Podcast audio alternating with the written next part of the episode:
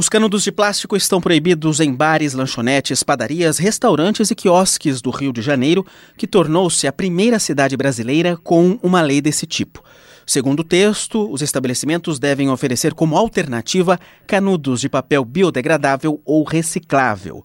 No Chile, as sacolas de plástico não poderão ser fornecidas por lojas e supermercados em outra medida inédita nos países da América. A ideia inicial era proteger as praias de cidades litorâneas chilenas, mas acabou sendo ampliada para todo o país. A proibição será gradativa. Professor do Instituto Oceanográfico da USP, Alexander Turra, diz que leis desse tipo não irão resolver de forma definitiva a poluição dos oceanos. Não dá para imaginar que não usando sacola e não usando canudo, o problema do lixo nos mares vai ser resolvido. É fundamental a gente entender que essa questão é bastante complexa e ela remete a uma visão mais sistêmica, mais estruturante do problema.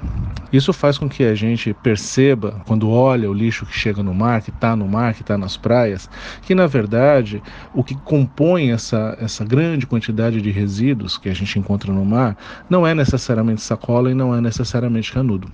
E se essa discussão das sacolas e dos canudos ela parar na sacola e nos canudos, no sentido de que é, as pessoas que forem mobilizadas, né, estimuladas por essas campanhas a pensar de forma mais sistêmica, o problema do lixo nos mares nunca vai acabar. Especialista em ecologia marinha, o professor Turra lembra que as sacolinhas de mercado são reaproveitadas no Brasil como sacos de lixo.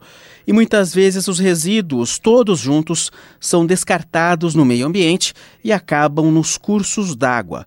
Por isso, ele insiste que uma proibição específica de sacolas plásticas seria ineficaz. Eu fiz uma tese de doutorado da Bárbara Franz, que foi orientada por mim, lá na COP, há uns anos atrás, que mostrava nas ecobarreiras o perfil desse tipo de resíduo. São quantidades absurdas de sacolas usadas como saco de lixo.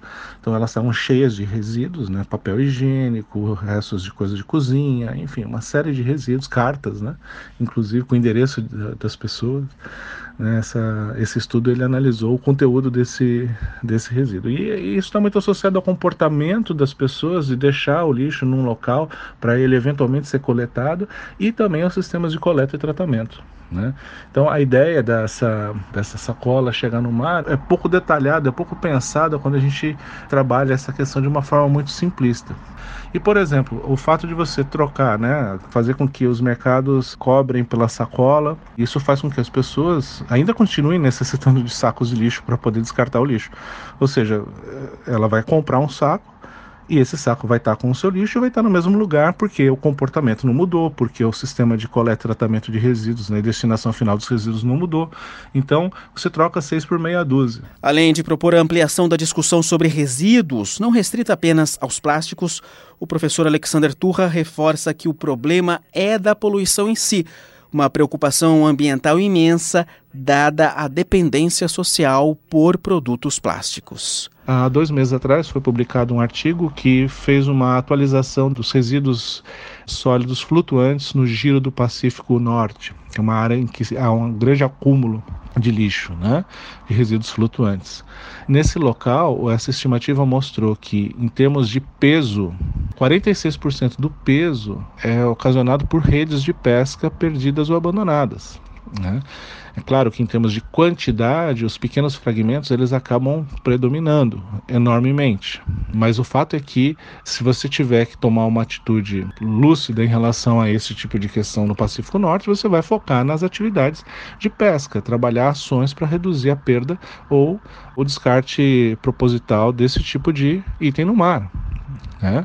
Esse tipo de resíduo ele é muito comum no litoral sul de São Paulo, nas praias do litoral sul de São Paulo, já não são nas praias da Baixada Santista, por exemplo, no litoral norte, onde predominam outros tipos de resíduo, de origem mais local ou mesmo de origem continental, com fortes indícios de que os sistemas de tratamento e coleta de esgoto e de resíduos sólidos não estão adequadamente estruturados. O exemplo mais claro disso são as hastes flexíveis utilizadas né, para limpeza do ouvido, como exemplo.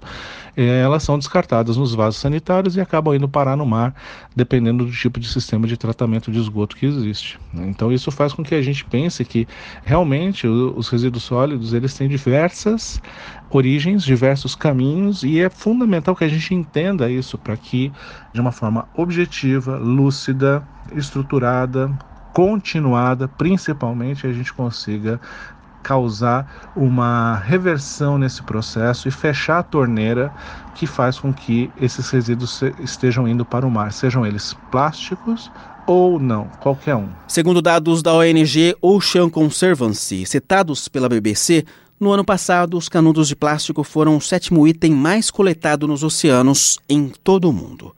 Fábio Rubira, para a Rádio USP.